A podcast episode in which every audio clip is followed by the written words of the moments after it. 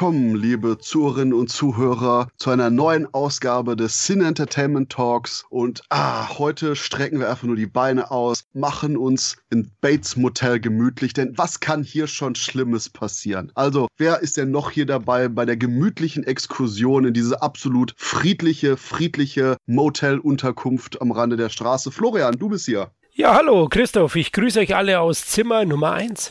Sam, äh, ich glaube, du bist auch gerade dabei, so deine Schuhe auszuziehen und es dir so richtig hier gemütlich gehen zu lassen. Ja, ich bin leider im Obstkeller eingesperrt, sorry. oh shit, da sage ich doch einfach nur mal Hi, ich bin Christoph und ich glaube, damit ist die Pointe gerade schon durch, denn wir besprechen das Psycho-Franchise und hm, da geht's ein bisschen manischer zu und wo du gerade vom Obstkeller anfängst, Sam, was, was ist im Obstkeller nochmal? Im Obstkeller ist das große Geheimnis um das Bates Motel versteckt und hinter Norman Bates. Und das ist der Punkt, das ganze Psycho-Franchise hat während den 50er Jahren sogar so eine geheime Herkunftsgeschichte. Denn wir kennen ja alle Texas Chainsaw Massacre, oder? Yes. Ja, leider. Was? Okay. er hat mich sehr verschreckt, meine ich. Nicht, dass er schlecht ist. Ah, okay, gut. Da war nur so eine Florian Weichei-Sache, nicht so eine Florian schlechter Filmgeschmackssache. okay, danke. Bitte red weiter. Der Fun Fact ist nämlich Texas Chainsaw Massacre und das Psycho-Franchise fußen beide auf der gleichen realen Begebenheit. Denn Ende der 50er Jahre fiel Ed Gein in Amerika ein bisschen negativ auf. Denn ja, Ed Gein hatte leider so ein Problem mit so einer extrem herrischen, psychotischen Mutter. Die ist dann gestorben. Ed der immer so der, ach, das ist doch der Nette da, der so ein bisschen, bisschen langsam ist. Aber das, ich kann mir nicht vorstellen, dass er was Böses macht. Die Art von Ed. Der brachte dann nämlich zwei Frauen um, hat im Gegensatz zu nachher vorkommenden Adaptionen und Co. nicht seine Mutter vom Friedhof geklaut, um die quasi bei sich aufzubahren, hat aber quasi Leichenteile gestohlen und bei sich zu Hause quasi mit den ja, Instrumente gemacht, Kleidung gemacht, sich eingerichtet und wollte quasi eben nicht alleine sein. Und man sagt. Ikea gab es damals noch nicht, sorry. Nee, nee, Ikea war damals Selbstbedienung halt. der Punkt ist, Robert Bloch, der Autor, wie auch ganz Amerika, kriegten von dieser absurden Scheiße einfach nicht genug, denn wow, wir haben die 50er Jahre, hier ist doch eigentlich Datenzäune, Grillen, Familie, Hausfrau, heile Welt, oder nicht? Falsch. Ed Gein wird deswegen quasi oftmals so bezeichnet als der Mann, der so diese heile Welt der 50er Jahre zerstört hat. Die Medien haben sich drauf gestürzt wie sonst was und eben Robert Bloch als Autor sagte, hey, hört sich alles sehr cool an. Ich schreibe da mal ein Buch von. Und dieses Buch war Psycho. Und dann kam ein Regisseur namens Alfred Hitchcock, der dachte, hm, hört sich cool an, ist vielleicht mal was anderes. Und dann übergebe ich doch hier gleich an Florian, denn der Florian, ich denke, du hast Psycho damals, als er rauskam, im Kino gesehen, oder? Ja klar, also ich laufe auch immer noch in Schwarz-Weiß rum, ja. ich bin immer noch verwirrt, also ich habe noch so einen alten Fernseher. Nicht ganz, Christoph. Oh Mann, oh Mann, scheiße. Du machst mich immer älter, als ich bin. Also ich bin doch in den 70ern geboren, Mitte 70er und nicht in den 30ern. Also 1870.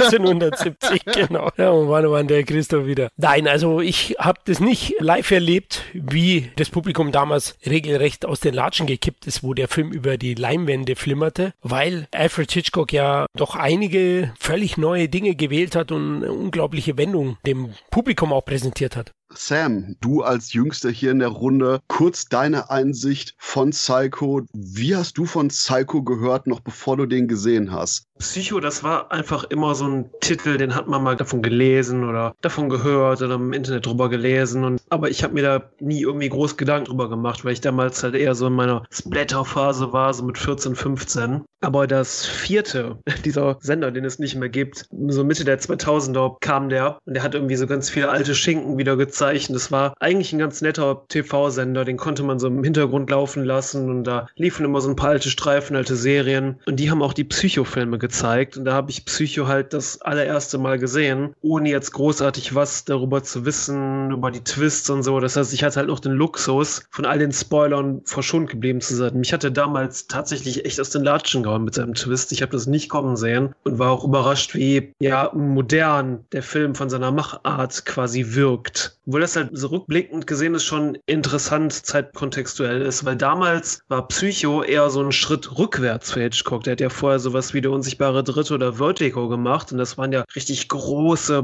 Blockbuster in Technicolor gedreht. Und dann hat er halt diese Geschichte vom Psycho bekommen und das war halt so ein kleiner, schmuddeliger Film, den er mit seiner TV-Crew von seiner ähm, Alfred Hitchcock Presents-Serie gemacht hat. Irgendwie ungewöhnlich, dass gerade Psycho so die Zeit überdauert hat und teilweise weniger altbacken wirkt als das, was Hitchcock danach sogar noch gemacht hat. Wobei genau das der Faktor war, der damals den Produzenten einfach nur tierische Angst gemacht hat. Denn quasi alles in Robert Blocks Buch war einfach nur nicht vereinbar mit den damaligen Kinogeflogenheiten. Man hatte noch den sogenannten Hays Code, eigentlich Production Code, der darauf aus war, quasi eben die ruchlose und versaute Seite von Hollywood so ein bisschen arg zu zensieren und zu schauen, dass man quasi eben nicht die Verderbnis mit ins Volk brachte. Und ich meine, wir haben nekrophile Tendenzen oder generell eben irgendwas mit Leichen. Wir haben Nacktheit. Wir haben Frauen, die eigenständig handeln und untreu sind. Yikes. Plus Sachen wie, man hat eine Toilette gezeigt, was damals in Filmen absolut gar nicht ging. Und ja, viele lachen jetzt, aber das war wirklich so. Und wie gesagt, Psycho war diese Ansammlung von No-Gos cineastisch. Und deswegen gab es auch etliche Studios, die gesagt haben, oh, Hitchcock, ja, ja, geil, geil, geil, willst einen Film mit, oh, du willst diesen Film mit uns. Ja, nee. Weswegen quasi auch eben Psycho in Schwarz-Weiß gedreht wurde, obwohl die Sachen, wie du so schön gesagt hast, vorher in Farbe waren und halt generell produktionstechnisch das auch eben halt dieser Rückschritt war. Aber Hitchcock wusste doch hier, ich habe eine Vision und vor allen Dingen, das wird quasi auch das Spannungskino mit neuen Impulsen versorgen. Das war quasi wie so ein William Castle-Film fast schon. Auch mit den ganzen Trailern und der Werbekampagne, dass niemand nach dem Psycho angefangen hat zu spielen, durfte niemand mehr in den Kinosaal oder dass man ja nicht das Ende verraten darf. Oder mit dem Trailer, in dem Hitchcock selbst auftrat und so eine Tour durchs Haus und durchs Motel gemacht hat. Das war alles so ein bisschen William Castle-mäßig. Ja, wahrscheinlich der classigste B-Horrorfilm, der jemals gemacht wurde. Ja, aber das ist halt immer cool, wenn sich Regisseure sowas trauen, so eher so ein kleineres Projekt annehmen und das als eine Art Spielplatz für ihre eigenen Versionen so verwenden und das dann so quasi so ein Gamechanger wird. Da fällt mir ein, dass ich auf jeden Fall ein Ausrufezeichen da dran hängen muss, dass Leute, die auch noch Lust haben, ein bisschen über die Hintergründe mehr zu erfahren, es gibt die Psycho Legacy, super Making-of-Doku über das gesamte Franchise, die auch in dem riesigen Turbine-Paket von der Reihe dabei ist. Und ich glaube, das werden wir nicht das einzige Mal jetzt erwähnen, sondern es wird noch viele, viele Male vorkommen. Denn die beste Art und Weise, wie man überhaupt die Psycho-Reihe sehen kann, ist das Komplettpaket von Turbine. Entweder die große Limited Edition, die leider, glaube ich, schon ausverkauft ist, oder die etwas kleinere Neuauflage egal, kauft's euch. Denn Florian, das Teil ist geil, oder? Hammergeil. Also du hast ja schon die ganzen Vorzüge der Box erwähnt oder weitestgehend der Edition. Die Box selbst habe ich die limitierte und da gibt es zudem zu den Filmen noch äh, Plakate, das Buch von Tobias Hohmann zur Reihe, die Dokus und da kriegst du das sorglos rundum Paket. Ein Traum, ein richtiges Schätzchen in meiner Sammlung, einer meiner Favoriten und anhand der habe ich auch die ganzen Psychofilme jetzt nochmal aufgefrischt. Es und ziemlich alles drin, was man haben will, wenn man die Psychofilme mag und genau. eigentlich sogar sogar noch mehr. Jedes Mal, wenn ich das Ding aufmache, denke ich so, wow, ist noch mehr drin. So much stuff. Ja, ich freue mich jedes Mal. Nee, deswegen, man kann gar nicht das Begleitbuch von Tobias Hohmann genug loben. Absolut erstklassig und eigentlich schon selber überhaupt den Preis der Anschaffung wert. Und dann kommen halt eben eigentlich noch die ganzen Filme, die ganzen Extras dazu, inklusive einer Sache, die, die sehr lustig ist, die das Remake betreffen, aber dazu später mehr. Und ich denke, wir haben es jetzt bis jetzt allen Ernstes geschafft, irgendwie noch nicht so groß auf die ganzen Psycho-Spoiler einzugehen. Wobei ich aber jetzt sage, liebe Zuhörerinnen und Zuhörer, wir werden definitiv auf die verschiedenen Details und Spoiler Spoiler eingehen. Also falls ihr sagt, oh, Psycho, hört sich aber interessant an, sollte ich vielleicht einmal schauen, ist jetzt der Punkt gekommen, wo ihr den Podcast auf Pause macht, rausrennt, die ganze Box von Turbine kauft, zurückkommt, alles von dieser Box schaut und dann wieder auf Play drückt. Okay? Fertig. Die letzten 16 Stunden waren cool, oder? Aber sehr gut, dann können wir jetzt richtig anfangen und da sage ich hier, Florian, du hast, wie du uns ja vorhin berichtet hast, den Film damals im Kino gesehen. Wie war dein erster Premiere? Genau, wie war dein erster Eindruck von Psycho? Ja, das war natürlich äh, schockierend. Ich habe gleich mal in die vordere Reihe gekotzt. Ja, also, also ich habe ihn tatsächlich irgendwie in den 80ern im, im Fernsehen gesehen. Also 4 zu 3 in Schwarz-Weiß, wie der Film auch produziert wurde und er äh, war begeistert. Also ich muss auch sagen, ich kann den Sam da nur zustimmen. Der ist recht modern gedreht für seine Zeit und wirkt zeitlos, weitestgehend. Ja, klar, ein bisschen die Erzählweise ist, das Erzähltempo ist vielleicht ein wenig langsamer. Es heißt, manche Einstellungen werden sehr lange geritten und äh, das ist vielleicht das Einzige, aber ansonsten benutzt er auch wirklich tolle Kamerafahrten und einen super Musikeinsatz und ich war von diesem Twist, den wir schon kurz erwähnt haben, auch echt geflasht. Damit habe ich nicht gerechnet, denn in den 80ern gab es ja noch kein Internet, man war noch nicht so gespoilert und dadurch konnte ich den auch unvoreingenommen dann genießen. Wobei, Florian, da alle ja gerade die letzten 16 Stunden mit der Box verbracht haben, du kannst gerne den Twist auch erwähnen. Gut, der Twist. Wir verfolgen ja eine junge Dame, die bei einem Immobilienmakler arbeitet und ein Verhältnis hat mit einem Vertreter und zu dem Immobilienmakler kommt ein, ein sehr reicher Geschäftsmann, der eine Wohnung für seine Tochter kaufen möchte und das Geld hinterlegt dort schon vorab und sie soll es eigentlich zur Bank bringen, nimmt das Geld aber an sich und haut ab. Bei ihrer Flucht kommt sie eben am Bates Motel vorbei und dort hat sie vor zu übernachten, aber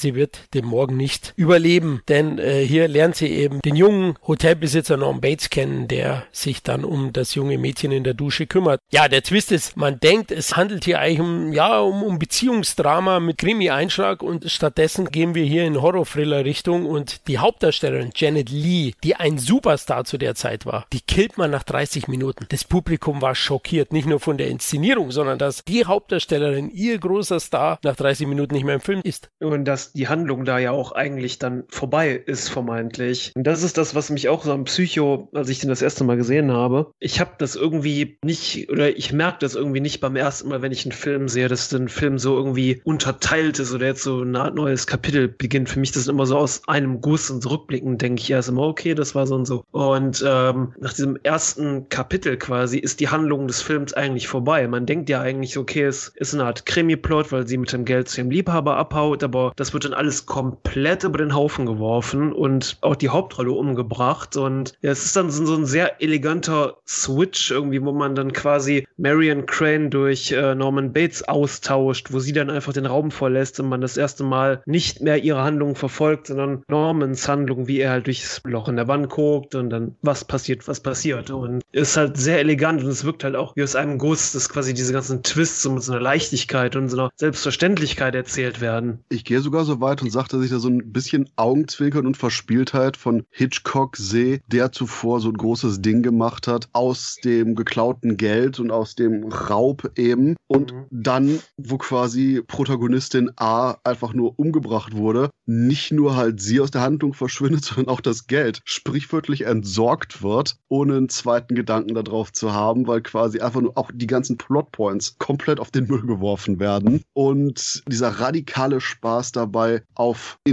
intelligente Art und Weise die Erwartungen der Zuschauer zu unterwandern. Das ist eben das, was hier wirklich so besonders raussteht und wo auch generell, denke ich, viele, viele Regisseure versuchen, dem nachzueifern, teilweise mit mehr oder weniger großem Erfolg, eben diesem Unterwandern der Vorstellungen, was aber nur dann klappt, wenn man quasi das, was der Zuschauer erwartet hat, nicht macht, aber mit etwas ersetzt, das interessanter, frischer und besser ist. Und ich denke, das hier hat man geschafft, weil eben bis zu dem Zeitpunkt zwar Sachen wie auch eben allein die Art und Weise, wie ihre Beziehung gezeigt wird, wo Marion Crane dann einfach auch mehr oder weniger oben ohne, nur mit BH bekleidet auf dem Bett sitzt, nachmittags mit irgendeinem fremden Mann, die sind nicht verheiratet. Also so eine Sache, wo man einfach nur sagen muss, wir hatten jetzt quasi 1960. Das ist immer noch so ein Wow, what the fuck? Und du hattest quasi dadurch diesen leicht sleazy, leicht provokativen Grundton schon drin, der aber dann komplett hypercharged wurde, komplett in den nächsten Gang einlegt, wenn eben Norman Bates in seiner Mutter-Persona und brech's jetzt einfach aus, ich habe sie jetzt so herumgetanzt, aber fuck it,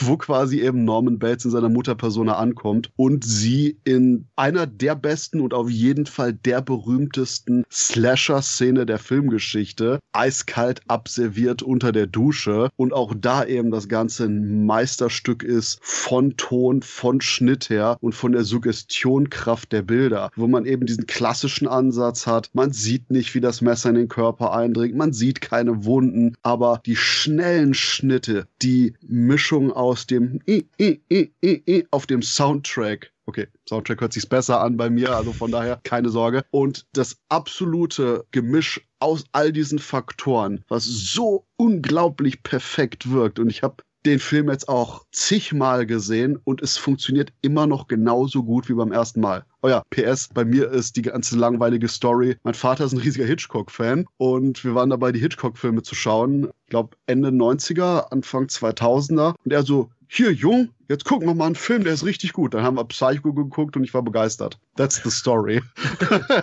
ich glaube auch, warum dieser Switch im Film, dieser Twist so gut funktioniert, ist, weil sich Marion Crane und Norman Bates einfach so ein bisschen ähneln. Das sind beides Personen, die ein Doppelleben führen. Und wenn du den Film mal guckst, da wird schon auch mit der Bildsprache so arg gearbeitet, so was Spiegelbilder angeht. Man sieht halt oft Spiegelungen in Fenstern oder in Spiegeln von denen. Und deswegen fällt auch, glaube ich, dieser, dieser Switch, wo quasi sie dann diesen Raum verlässt aus dem Hotel. Dann sind wir das erste Mal mit Norman Bates einfach allein, so leicht, weil beides so, sag ich mal, troubled Characters sind. So beides Personen, die ein Doppelleben führen. Sie halt mit dem Geld, das sie klaut und zu ihrem Liebhaber will. Und er halt mit seiner, ja, Mutter da oben im Haus. Und ähm, ich glaube, deswegen wirkt das Ganze auch so aus einem Guss und nicht so, okay, hier fängt jetzt einfach eine komplett neue Handlung an, sondern wir stoßen quasi mit der einen Handlung in eine komplett neue, völlig entwickelte Welt, die es zu erkunden gibt und ist nicht einfach durch irgendeinen Quatsch ersetzt worden. Ja, das wird auch noch von den Dialogen untermauert, ja, zwischen den beiden. Mhm. Also das finde ich auch die Intensität des Films, die ist auch unglaublich gut. Allein also die Punches, die Schockmomente, die er einbaut, die sind ja rar gesät eigentlich, aber die funktionieren perfekt und ich glaube, über die Schauspieler brauchen wir nicht sprechen. Also Anthony Perkins, dass der nicht für einen Oscar nominiert war, hat mich jetzt schon ein bisschen gewundert beim Recherchieren. Aber okay, immerhin Janet Lee hat es geschafft, das beste Nebendarsteller nominiert zu sein. Der Film war ja generell für vier Oscars nominiert, hat keinen bekommen, aber immerhin, also Hitchcock hat noch eine Nominierung. Das ist ein Qualitätszeichen.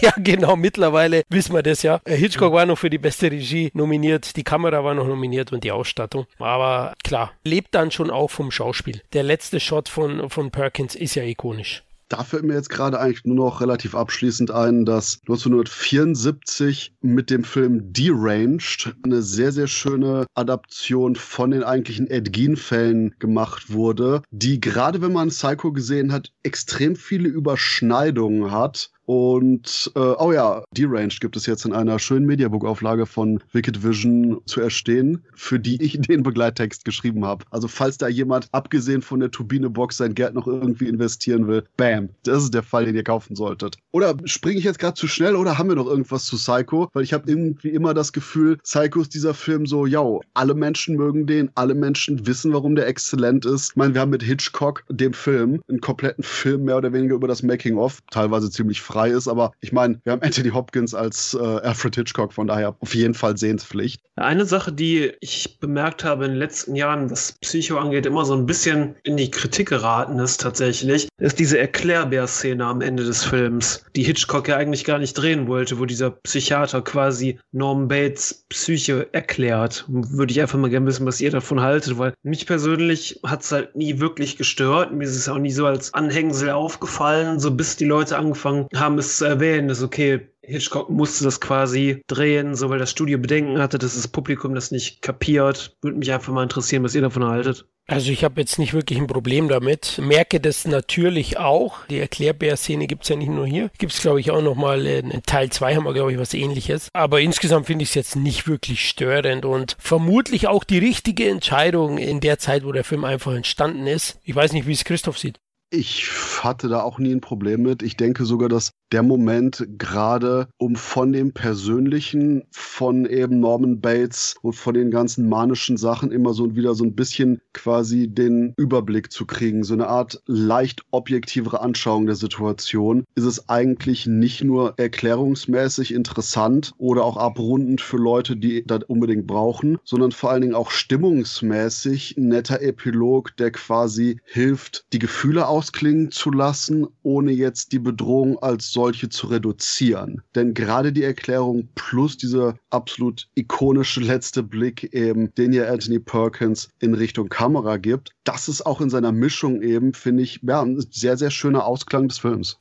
Ja, und dem Erfolg war es auch nicht abträglich. Budget angeblich knapp eine Million Dollar und US-Einspiel 32 Millionen Dollar. Also man sieht einen Riesenerfolg und in Deutschland über 3,7 Millionen Zuschauer und Platz 17 in den deutschen Kinocharts 1960. Also auch ein großer, großer Erfolg. Perkins wurde ja dadurch zum Weltstar. Der Film ist stilprägend und ikonisch und dazu sicherlich einer der Mutter-Horror-Thriller des amerikanischen Kinos. Dann würde ich sagen, wir hatten Deranged schon dabei. Springen wir schnell in die 80er Jahre, wo nämlich so ein kleiner, interessanter Genrefilm-Boom namens Slasher Cinema entstanden ist. Dank Halloween von John Carpenter und Sean S. Cunninghams. Freitag der 13. war ein Schlitzerkiller wieder in aller Munde. Und gleichzeitig hat Robert Bloch das Ganze auch gesehen und dachte, mm, I don't like it. Und hat dann eben ein Buch geschrieben, mehr oder weniger eine Parodie auch auf diesen Slasher-Trend ist. Und ich nehme jetzt einfach mal an, dass wir alle Scream 3 gesehen haben. Yes. Und im Endeffekt sein Psycho 2 hat viele Elemente, die mehr oder weniger Scream 3 sind. Norman Bates Goes Hollywood, wo ein Psychofilm gemacht wird und er fucking furious ist, wie sehr quasi alles ausgebeutet wird.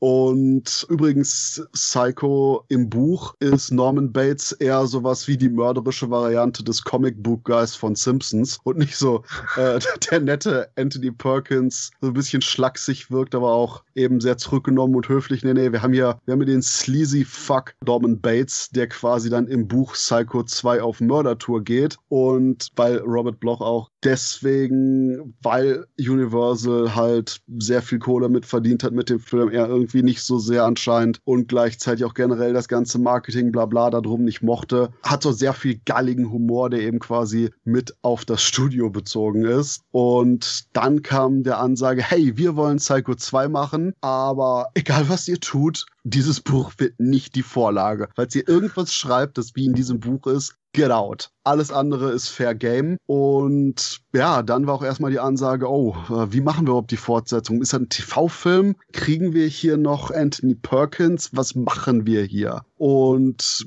glücklicherweise kam dann Anthony Perkins wieder zum Projekt und man hatte ein interessantes und überraschend gutes Skript sogar von nämlich Tom Holland, der gedacht hat, hey, wir greifen die eigentlichen Elemente des Originals nochmal auf aber verdichten das jetzt Ganze mit eben mehr psychologischem Horror, mehr Fragen, was ist geschehen, äh, was ist in Normans Psyche, wie geht es ihm jetzt? Und eine Sache nur kurz während den Dreharbeiten. Eigentlich sollte nämlich Jamie Lee Curtis die weibliche Hauptrolle in Psycho 2 spielen, was auch so eine Art In-Joke auf das ganze Slasher-Kino gedacht war. Aber die Rolle bekam dann die Darstellerin Mac Tilly und Anthony Perkins und Mac Tilly konnten sich gar nicht leiden beim Dreh. Teilweise ging so weit, dass sogar Mac Tilly irgendwie nach ein, zwei Wochen gefeuert werden sollte, weil auch die anderen äh, Leute bei der Crew noch mitdachten, na, das funktioniert irgendwie nicht. Bah. Aber dann blieb alles so, wie es war. Psycho 2 kam raus raus und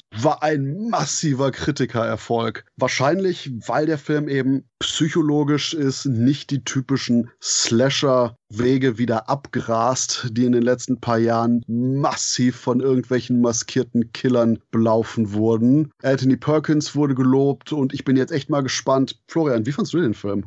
Auch richtig stark. Also ich habe ihn jetzt äh, im Zuge des Podcasts nochmal aufgefrischt und der Film lebt vor allem von seinem cleveren Skript von Tom Holland und von den starken Darstellern, die den Film tragen. Dominiert definitiv von Anthony Perkins, der mal wieder brillant ist, aber auch Mac Tilly. Ich bin jetzt überrascht von deiner Aussage, dass sich die nicht leiden konnten. Man merkt es im Film nicht so wirklich. Erst am Ende gehen sie aufeinander los. Aber äh, die spielt auch. Das ist fast zum Überlaufen gebracht. ja, genau. Die spielt richtig stark und ich denke auch der psychologische Ansatz, ja, es geht ja dann auch um dieses Verwirrspiel. McTilly spielt ja die Tochter von der Schwester von Marion, also dem Opfer des ersten Psychofilms, die wiederum übrigens von Vera Miles gespielt wird, der Darstellerin vom Original. Auch ein starker Move, also nicht nur Perkins zurückgeholt, sondern eben sie auch. Und ähm, das ist schon sehr clever. Die beiden möchten nämlich Perkins wieder in die Klapse bringen und versuchen eben mit so einem Verwirrspiel ihn aus der Defensive rauszulocken und wieder ähm, zum Morden zu bringen. Und das ist sehr, sehr stark gemacht. Vor allem auch wieder die Twist so zu setzen, dass man nicht 100% weiß, ist er's, ist er's nicht, bildet er sich die Anrufe der Mutter ein, gibt es wirklich welche. Also das macht der Film wieder richtig clever und das liegt meiner Meinung nach vor allem am Skript. Und deswegen Psycho 2 ist eine überraschend gute Fortsetzung. Die hatte eigentlich keine Chance, aber sie hat sie genutzt. Weil im Vorfeld hat ja wirklich keiner auch, was wäre heute passiert mit dem Internet, wenn du das ankündigst, oder? Ich sag, äh, ja, let's go for it. Solange das jetzt keine Fortsetzung zum Remake ist, bin ich definitiv dabei. okay, Mann, Mann, springt, springt er doch nicht auf mein Pferd auf. Okay, alles klar. Nee, okay, du bist halt sehr tolerant, Christoph, das weiß ich. Aber Sam, der hätte, der hätte die Heugabel rausgeholt. Ja, es geht. Also es ist ähm, immer so eine Sache mit verspäteten Fortsetzungen. Es kann richtig nach hinten losgehen, aber andererseits hat man dann auch so Sachen wie Dr. Sleep, die einfach richtig geil sind. Oder halt Psycho 2. Psycho 2 stellt da aber auch irgendwo so ein Unikum da, weil stell dich mal vor, jetzt kündigt jemand ein Remake von der Weiße Hai an. Da würden wahrscheinlich auch alle völlig am Rad drehen, aber dann auch eine Fortsetzung zu Psycho geht eigentlich nicht. Aber man hatte damals halt super Leute in der Hand wie Tom Holland, nicht der Spider-Man-Darsteller, sondern der Drehbuchautor von Chucky und Fright Night und Richard Franklin. Richard Franklin war ja ein Filmstudent und hinterher auch quasi Lehrling von Hitchcock. Und ja, man hatte da durchaus schon die richtigen Leute, aber es ist trotzdem so eine einschüchternde Aufgabe hier, schreib und dreh mal eine Fortsetzung zu Psycho. Aber was den Film, glaube ich, zum einen rettet, ist äh, die starken Darsteller. Ursprünglich ähm, sollte Psycho 2 ja auch ein TV-Film werden. Ich glaube, Christopher Walken sollte sogar Norman Bates spielen. ja, aber das hat man dann auch gecancelt, den fürs Kino aufgewertet, als dann Perkins hinzustoß. Und das Skript ist auch einfach super, weil das Skript ist nicht einfach ein Slasher, es ist wirklich ein Drehbuch, wo die Geschichte einfach das Herz am rechten Fleck hat. Norman Bates ist einfach ein unglaublich sympathischer Charakter und dass ähm, der Zuschauer auch permanent mit Norman mitfiebert nach den Sachen, die er gemacht hat, dass die das geschafft haben, ist eigentlich schon, ja, richtig geil. Ich denke, das ist genau der Punkt, der mich bei allen Fortsetzungen gestört hat. Alle Fortsetzungen sind absolut fucking verliebt in Norman Bates. Und das Problem an der Sache ist, Norman Bates ist ein Wahnsinniger, mit einem sympathischen Hintergrund, beziehungsweise mit einem Hintergrund, wegen dem man verstehen kann, warum er leidet, warum er das tut, was er tut. Aber alle Fortsetzungen machen da komplett den Switch und sagen, hey, er ist ja eigentlich ein sympathischer Charakter, aber er mordet. Nicht er mordet, aber eigentlich hat er einen sympathischen Kern. Und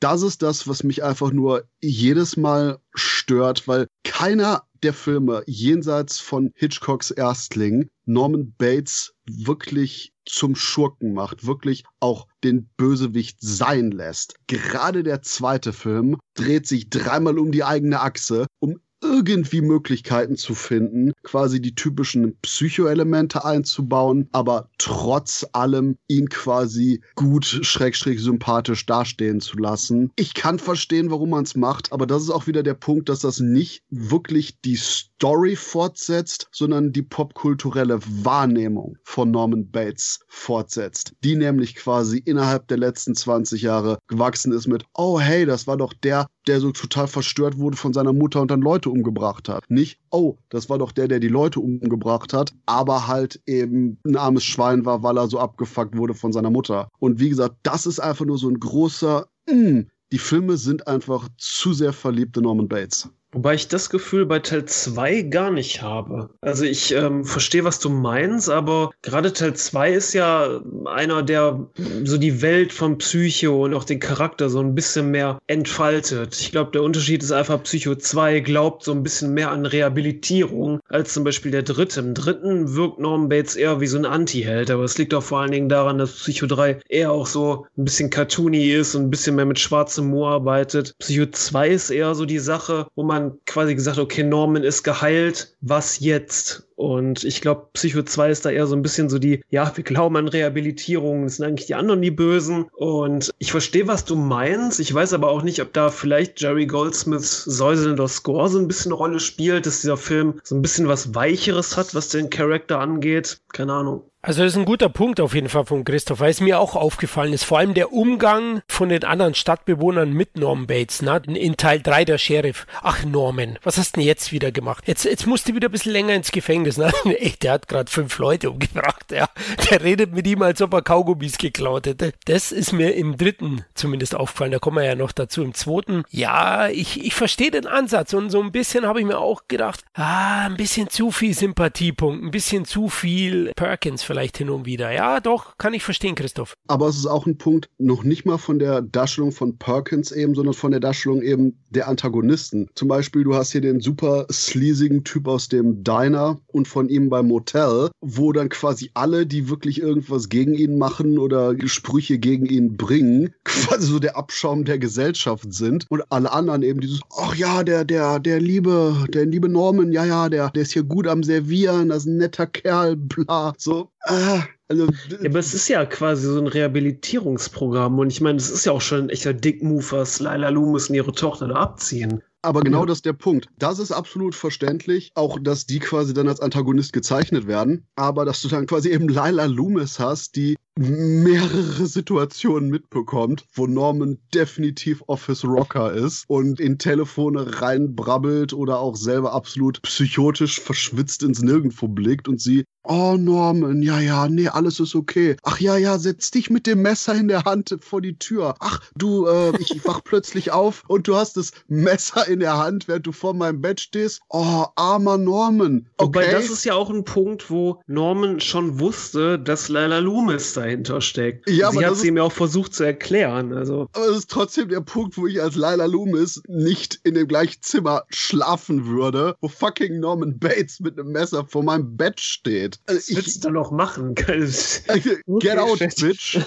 Deswegen, aber das ist, das ist der Punkt, wo das Ganze teilweise in lachhafte Extreme verfällt. Und, und vor allen Dingen die einzelnen Sequenzen, weil Psycho 2 sind absolut packend und super gemacht. Auch die Bebilderung ist sehr schön. Zum Beispiel, wo dann quasi Norman absolut aufgelöst, Angst um seine eigene Psyche habend, quasi umarmt wird von Lila und so, so langsam quasi das Bild ausfadet. So, es ist ein kraftvoller Moment. Hätte ich nicht gewusst, dass er 20 Sekunden vorher mit dem Messer in der Hand vor ihrem Bett stand, wird einfach nur dann der Sprung von der einen zur anderen Szene. Es ist so ein emotionales Extrem, wo ich einfach nur dachte, wow, okay, also entweder hätte die eine oder die andere Szene rauspacken müssen. Vielleicht wäre der Film dann auch ein bisschen knapper geworden. Aber wie gesagt, dieser Sprung zwischen den verschiedenen Elementen ist teilweise so krass und das Teil 2 im Gegensatz zu Teil 3 das Ganze dermaßen bierernst serviert, setzt für mich nur noch ein weiteres Ausrufezeichen einfach nur an die Absurdität des Ganzen. Das fand ich jetzt so extrem nicht, ja. Also ich muss auch sagen, dem Move, den sie dann nehmen, dass ja Laila Loomis genau weiß, was sie da tut, ja, und ihn auch kennt, ja, in einer gewissen Form, das fand ich dann eben clever, weil da kann man sich das eine oder andere da herleiten und sagen, okay, okay, sie, sie geht ein Risiko, weil am Anfang habe ich mir auch gedacht, was macht denn die, wie du Christoph erwähnst,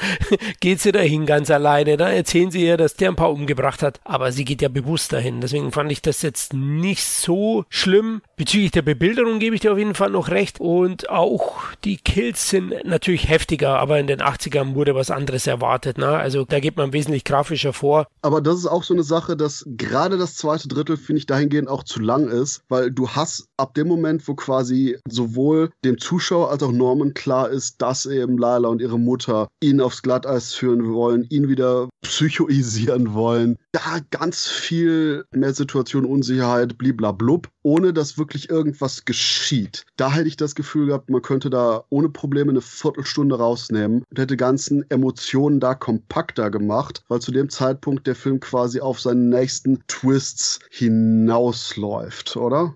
Klar, das bringt der Film schon so rüber, Christoph. Trotzdem finde ich es einfach schlau, so eine undurchsichtige Story da zu liefern. Und das Verwirrspiel hält dich da auch bei der Stange und da tue ich den einen oder anderen übertriebenen Moment oder übertriebenen Switch dann auch verkraften. Denn so clever hätte ich den Film einfach nicht erwartet. Und da wussten Leute genau, was sie machen und die haben auch Psycho regelrecht verehrt, denke ich. Also ganz genau gelesen. Und das ist dann der letzte Kritikpunkt. Äh, wie gesagt, ich mag Psycho 2. Wirklich? Das, ja, ich mag Psycho 2. Es ist aber einfach nur, dass nach dem ersten und im Gefüge der restlichen Serie Teil 2 mit am meisten auch, und das ist jetzt mein letzter großer Punkt, dermaßen das Original verehrt, dass die nicht nur krampfhaft Norman Bates irgendwie sympathischer gestalten wollen, sondern jetzt auch noch einen doppelten Rückwärtssalto mit graziler Landung hinlegen müssen, um wieder bei der Ausgangssituation des ersten Films anzukommen, wo nämlich plötzlich neue Backstory so, oh, so, so, wir sind bei der Talkshow und der Zettel sagt, Sie sind nicht die Mutter des Kindes. Was? Und plötzlich hier Frau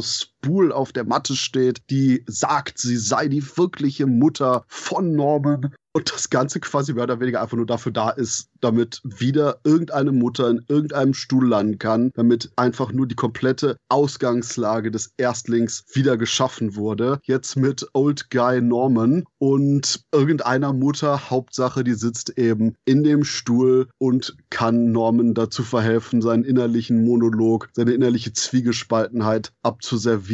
Und ich mag sehr, wie es inszeniert ist vom Film, auch mit der Kaltblütigkeit, wo Norman dieses, oh, du bist bist meine Mutter, bam, weggeschaufelt. Aber wow, nicht nur, dass man quasi eben die ganze Backstory hier noch hat mit, ah, oh, ich bin die Schwester hiervon und die Tochter davon und mein geheimer Plan ist dies und das, sondern nein, ich bin auch noch die geheime Mutter von hiervon, davon und hast du nicht gesehen. Allein die Tatsache, dass Psycho 2 es schafft, all diese Sachen zu servieren, ohne dass das Ganze wirkt wie eine bizarre mexikanische Soap Opera, ist schon absolut begeisterungswürdig. Aber es ist halt durchaus tendenziell jeder Film muss mit der Hintergrundgeschichte rumvögeln. Jeder von den Filmen muss irgendwie Anthony Perkins auch als sympathisches Kerlchen mit seinem Norman Bates darstellen lassen. Und quasi all die Tendenzen, die hier bei Psycho 2 geschaffen wurden, belasten im weiteren Verlauf alle weiteren Teile. Und das ist interessanterweise auch was, wo ich vorhin Scream 3 erwähnt habe, wo mich die ganze Psycho-Reihe irgendwie retrospektiv auch irgendwie an die, das erinnert, was die bei Scream hatten, wo ständig dieses Problem war, ah, scheiße, müssen irgendwie wieder den neuen Killer unbedingt mit der Backstory verbinden. Ah,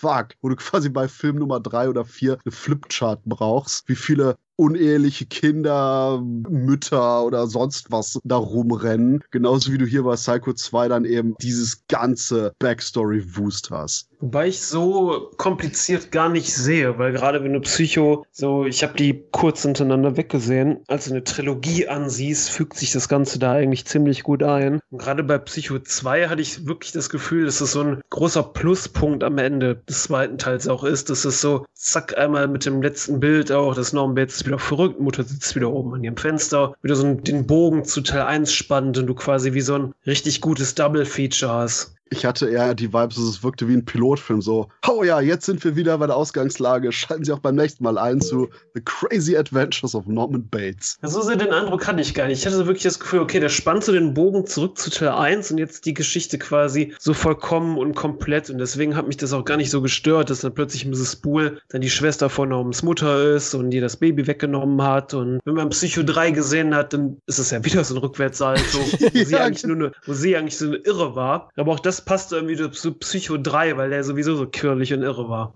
Ja, also ich sehe es auch so. Ich finde es am Ende bei Psycho 2 konsequent. Ja, man, man, geht ja den Weg dieser ganzen Twists und fand den Bogen, der zum Original gespannt wird, auch sehr gelungen. Also mir hat es gefallen und den Shot ja, von oben, Christoph hat es ja schon gesagt, wo er ihr die Schaufel über den Schädel zieht, herrlich gemacht. Also top, inszenatorisch und äh, mich stört es nicht. Es ist für mich genau der letzte Punch, Christoph. Und äh, Florian, wie punchte sich denn der Film an den Kinokassen? Boah, der hat so richtig geschlitzt am Kino.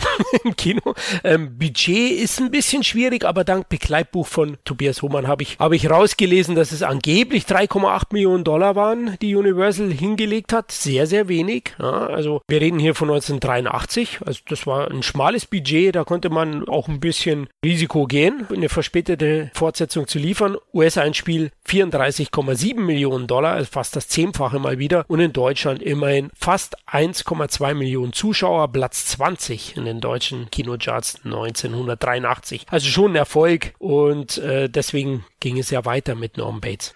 Und jetzt kommen wir zu Psycho 3, wo dann nämlich Anthony Perkins sagte, hey, wisst ihr was? Wenn ich zurückkommen soll, will ich den Film drehen. Und alle so, ah, okay, whatever. und dann wurde hier eben Psycho 3 gemacht. Es gab ein paar Anweisungen vom Studio. Wir hatten ja hier die Rolle von Jeff Fahey als Dwayne Duke, der ursprünglich eigentlich Norman bei seinen Mördertaten sogar helfen sollte beim Originalskript. Das hat man dann aber ein bisschen über Bord geworfen, weil man wollte jetzt nicht wieder so eine enge Figur haben, die mit seinen Taten Taten in Berührung kam, wie bei Teil 2 und man wollte auch quasi eben vor allen Dingen Norman Bates selber wirklich hier als Täter etablieren und dahingehend ihm so nicht das Scheinwerferlicht stehlen. Deswegen wurde der Charakter so ein bisschen zurückgefahren, Ansonsten kann ich persönlich nur sagen, ich mag Psycho 3 mehr als Psycho 2. Ich finde die Inszenierung von Anthony Perkins ist sehr reminiscent bei Hitchcock, aber gleichzeitig auch mit so einem eigenen, regelrecht poppigen Flair, der sehr 80er Jahre mäßig wirkt. Und dann haben wir eben noch die Rolle von der Diana Scarwit, die als Marine Coyle so eine Nonne spielt, die selber irgendwie Seelenqualen hatte, aus Versehen eine andere Nonne umgebracht hat und sich dann eben in Norman Bates Motel eigentlich umbringen wollte. Und das Problem ist, dass Norman Bates in dem gleichen Moment, wo sie sich umbringt, in seiner Muttermontur bei ihr vor der Wanne steht und denkt so, oh scheiße, die Frau will sich umbringen, schnell, ich rufe den Krankenwagen. Und der Aspekt, dass quasi eben Norman Bates mit seinen Seelenqualen sich langsam aber sicher anfreundet und eine interessante Beziehung hat zu eben Maureen, der Ex-Nonne hier,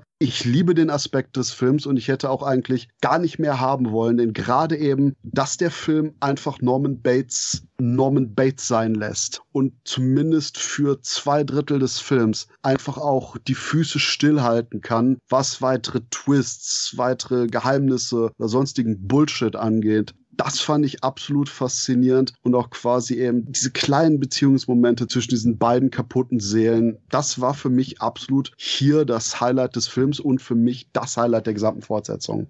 Puh, Christoph, du überrascht mich immer wieder. Also Norm Bates ist definitiv ein Psycho 3 endlich in den 80ern angekommen. Poppige Machart, hast du gerade erwähnt, ist mir auch aufgefallen. Definitiv ein Kind seiner Zeit. Aber ich muss schon sagen, qualitativ ein klarer Abfall zu den beiden Vorgängern für mich, da der weitestgehend echt vorhersehbar und uninspiriert ist. Ja? Und zudem, genau das, was du gerade als positiv erwähnst, das hat mich furchtbar genervt. Diese religiöse Geschwurbel da um Maureen, um, um Glauben, Vergebung und dann die Liebe zu Norman. Boah, fand ich echt affig nervig und hat mir nicht gefallen. Dagegen sind die Kills recht geil. Also Telefonzellenkill. Ich finde auch, es gibt ein paar richtig starke Momente, auch schwarzhumorige, hast du auch erwähnt, Sarkasmus. Siehe Sheriff Eiskühlbox, herrlich. ja, ganz groß. Da gibt es echt ein paar Szenen, die mir super gefallen haben. Aber insgesamt finde ich es halt nur eine solide Fortsetzung. Ne? Ist okay. Also kann man schon bedenkenlos anschauen. Vor allem, weil ich ja Jeff Fahey richtig geil finde als diesen schmierigen Antagonisten. Ich sag's bewusst, wie Christoph. Ich habe es auch so wahrgenommen. Norm Bates ist der positive Charakter, der Protagonist und Jeff Harvey ist, ist gefühlt der kleine Bruder von, von Dennis Franz aus dem ersten Teil. Ne? Deswegen muss ich sagen, das hat mir Spaß gemacht, weil den spielt er schon richtig klasse. Also ähm, ja, Triebtäter vom Herrn, der alles anspringt, was bei drei nicht auf dem Baum ist, der Fei und er bekommt von Norman dann auch das, was er verdient drei Kills. Da wird, glaube ich, dreimal von Norman gebracht. Super. Genau, ich hatte, ich hatte aufgeschrieben zum Podcast, erst habe ich geschrieben, oh, Norman bringt ihn um mit seiner eigenen Gitarre. Dann schaue ich den Film weiter. Scheiße, der lebt immer noch.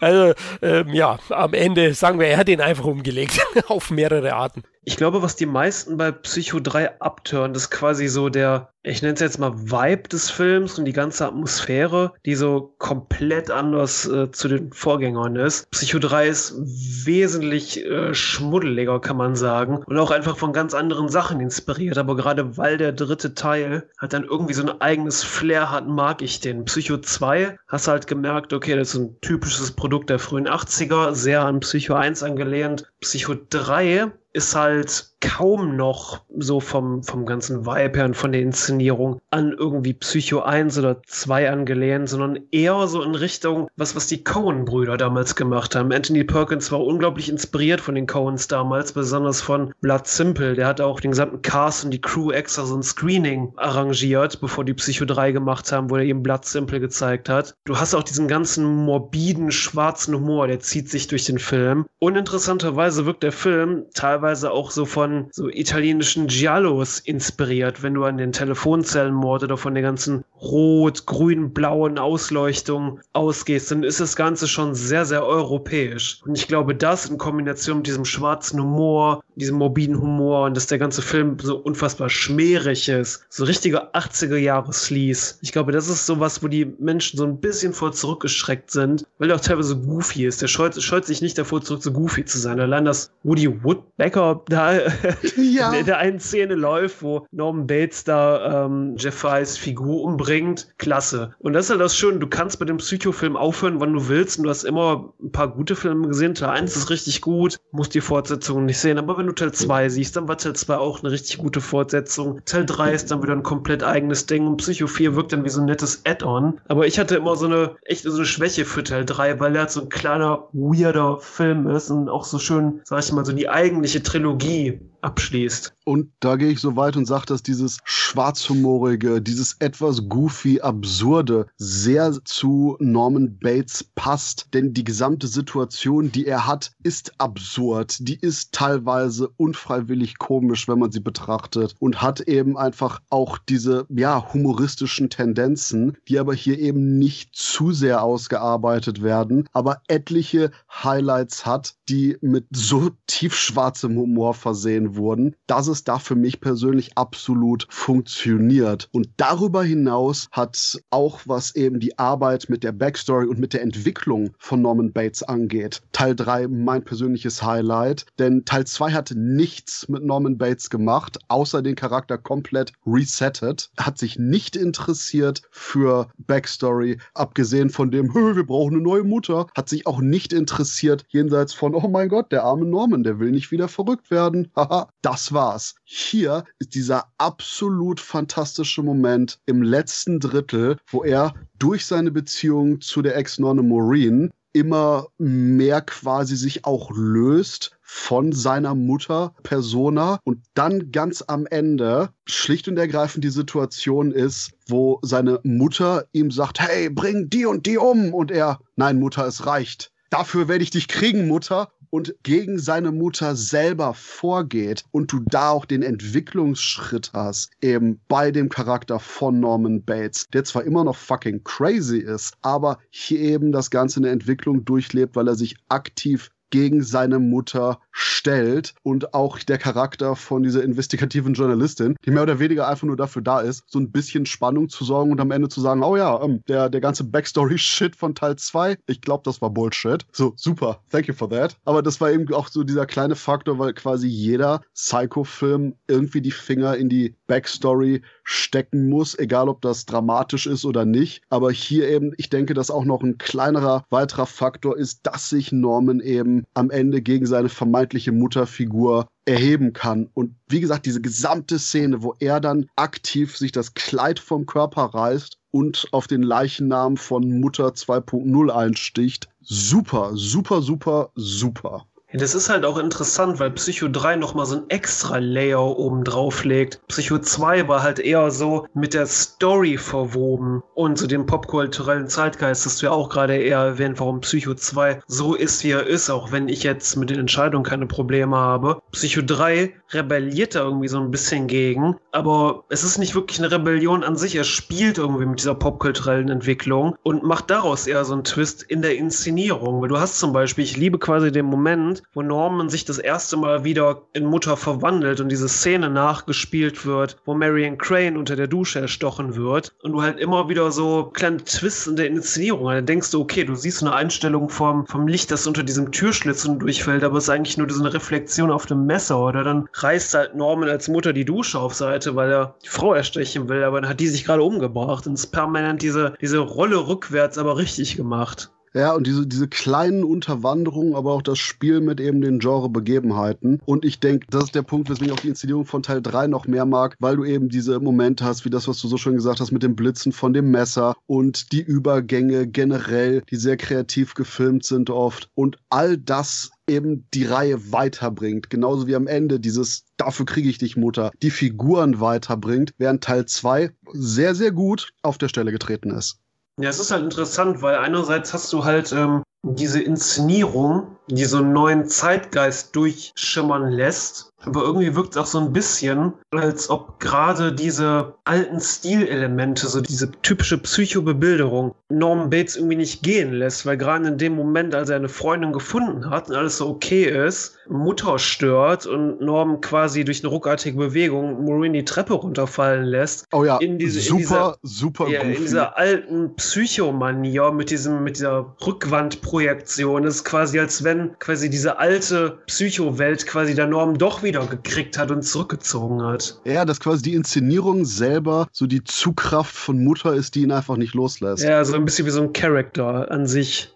Ja, also bin ein bisschen anderer Meinung. Wie gesagt, ich finde ihn solide. Ja, die Figur bringt er ein bisschen weiter, trotzdem inszenatorisch poppiger, schneller, zeitgenössischer in den 80ern verankert, bedient sich auch ein bisschen bei Slasher-Elementen, aber vorhersehbar, meine Meinung nach. Also jeden Kill habe ich praktisch ja meilenweit vorgerochen. Genauso gibt es ja keine so großen Verwirrspiele mehr und die Figur eben von Marine Mann, oh Mann, oh Mann, der hätte ich schon in der ersten Viertelstunde die Absolution erteilt. Mir hat sich das nicht so erschlossen wie euch als Gesamtkonstrukt, dass sie praktisch Norman rettet oder eben Vergebung glaube. Nein, das war nicht mein Ding und deswegen kann ich da euch leider nicht zustimmen. Ich glaube, es wird noch schlimmer bei Teil 4. Wobei, ganz aus meiner eigenen Rolle fallend, hey, Roger Ebert hat den Film hier positiv bewertet. Mhm. Roger, I Hate Slasher Movies Ebert, hat dem Film Thumbs Up gegeben und gesagt, der Film sei much better movie than Part 2. Und in his first directing effort, Perkins shows that he knows Norman better than anyone else und sagt quasi eben auch weiter, dass jetzt wirklich auch die Qualen in Norman zum ersten Mal richtig spürbar seien. Und wow, also Roger Ebert ist das perfekte Beispiel dafür, dass auch eine kaputte Uhr zweimal am Tag die richtige Uhrzeit anzeigt. Ja, ist wohl wahr.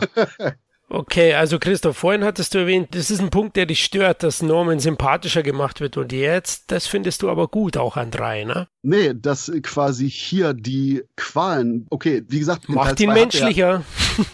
Das in Teil 2 war ja seine eigene Qual, dieses äh, ich will einfach nicht wahnsinnig werden. Das war wie der super lustige Spin-off von Born Identity mit Jeremy Renner, Jeremy Renner irgendein so Vollidiot Soldat war und durch seinen neuen Serum einfach nur intelligent wurde, der ständig die ganze Zeit den Film über rumgeheult hat, so, hohoho, ich will nicht wieder ein Idiot werden, oh no, boy. Es ist quasi das gleiche wie hier bei Psycho 2, wo, wo äh, Norman Bates ständig sich so die Knie reibt und so, oh nein, nein, nein, bitte nicht wieder irre werden, bitte nicht wieder irre werden. Aber er muss eben irre werden, weil Norman Bates ist der Popkultur ausgeliefert, irre zu sein. Und gerade deshalb ist Teil 3 meiner Meinung nach und ganz objektiv gesehen besser, weil er eben quasi Norman irre sein lässt und damit arbeitet, anstatt irgendwie so ein Backstory-Mysterium darum aufzubauen. Das ist ja auch die Sache, Psycho 2, da könnte man sich auch die Frage stellen. Norman wäre ja eigentlich nicht wieder irre geworden, wenn man ihn einfach in Ruhe gelassen hätte. Nicht sofort.